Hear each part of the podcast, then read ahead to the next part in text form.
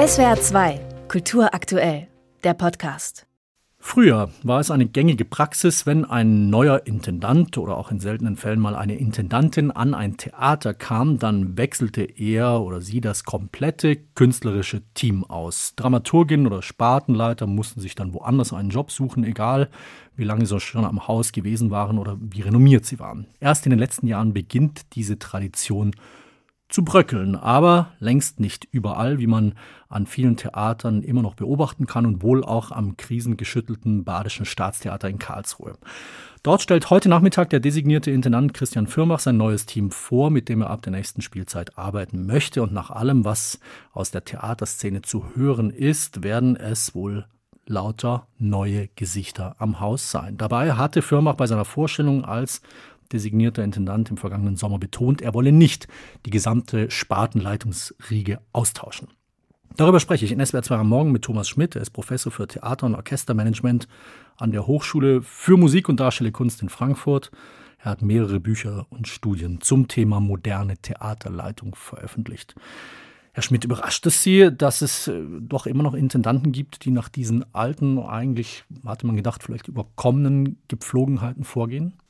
Ja, leider überrascht es mich nicht. Also ich finde es äh, so, dass gerade dort, wo Berufungen sehr stark über den Deutschen Bühnenverein lanciert werden, dass wir dort Intendanten wiederfinden, die noch ganz stark in das alte Besteck- und Baukastensystem der Intendantenlehre zurückgreifen, also alles kündigen, was, was kündbar ist, um sich herum ein Team zu äh, generieren, das sozusagen völlig neu kommt und einem einzigen dient. Leider ist die Praxis eben sehr selten in Deutschland und auch in der Schweiz und in Österreich, dass äh, darauf verzichtet wird. Eigentlich ist das nicht notwendig. Mhm. Warum, erstmal vielleicht noch kurz, warum wurde diese Praxis so lange gepflegt und eben teils auch immer noch? Was waren oder sind da Vorteile und warum bewegt es sich jetzt, wenn auch nur langsam, in eine andere Richtung? Diese Praxis dient vor allen Dingen dem Machterhalt je mehr Menschen ich um mich schare, denen ich also neue Stellen vergebe, desto größer ist natürlich auch die Dankbarkeit. Und wenn ich mit Kolleginnen arbeite, die natürlich äh, schon am Haus waren, dann haben die gegenüber dem neu hinzukommenden Intendanten natürlich den großen Vorteil, das Haus zu kennen, die Kollegin zu kennen. Und das gefällt vielen Intendanten nicht, die sich und ihre Arbeit nicht ausreichend selbst vertrauen. Äh, nun ist es aber so, dass wir seit einigen Jahren auch ganz stark diese Problematik ansprechen. Zum einen ist es ja so, dass wir das ganze Thema der Nichtverlängerung für die Künstlerin stark angesprochen haben und uns hier wünschen, dass nicht so viele Menschen äh, an den Häusern gekündigt werden. Aber das gilt natürlich auch für die dort vorhandene künstlerische Leitung, insofern sie gute Arbeit geleistet hat. Und das ist im Theater Karlsruhe der Fall. Ich sehe dort nicht, wo die künstlerischen Leitungen ähm, in den beiden oder in allen Sparten äh, jetzt so versagt haben hm. sollten, mhm. künstlerisch, dass man sie kündigen müsse. Was gibt es denn für Theaterleitungen zu gewinnen, die eben nicht nach diesen alten Strukturen vorgehen, alles austauschen, sondern die anders vorgehen? Inwiefern profitieren die von diesen moderneren Strukturen?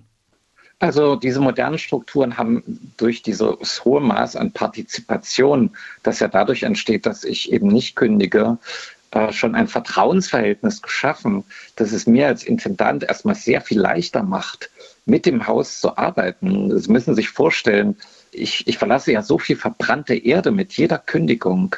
Jede einzelne Kündigung ist eine Brandnarbe in der Personalstruktur eines Hauses. Verzichte ich darauf, dann schaffe ich sozusagen erstmal ein freundlich gesonnenes Potenzial des, der gemeinsamen Arbeit.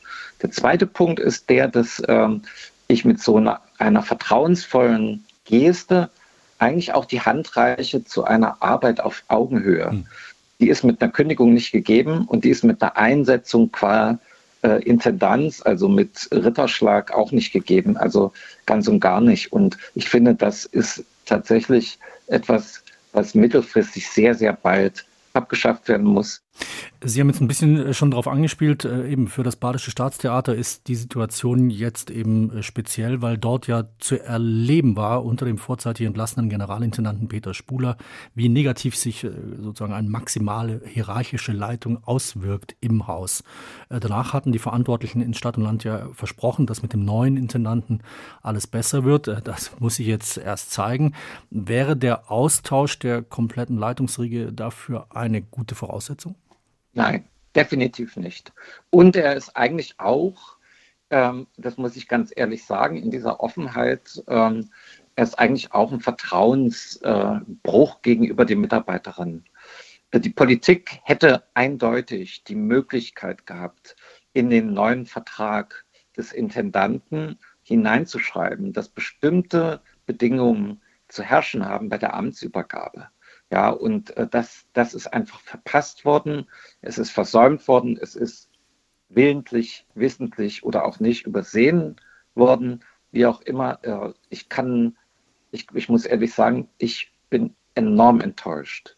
Sagt Thomas Schmidt, er ist Professor für Theater- und Orchestermanagement in Frankfurt. In SWR 2 am Morgen haben wir gesprochen über modernes Verständnis von Theatermanagement. Äh, nicht bei jeder neuen Theaterintendanz muss die komplette Leitungsriege ausgetauscht werden. Genau das scheint sich aber anzudeuten beim designierten Intendanten des Badischen Staatstheaters in Karlsruhe, Christian Firmbach. Heute Nachmittag stellt er dieses neue Team vor. Man darf gespannt sein. Herr Schmidt, danke Ihnen sehr. Ich danke Ihnen. SWR 2 Kultur aktuell. Überall, wo es Podcasts gibt.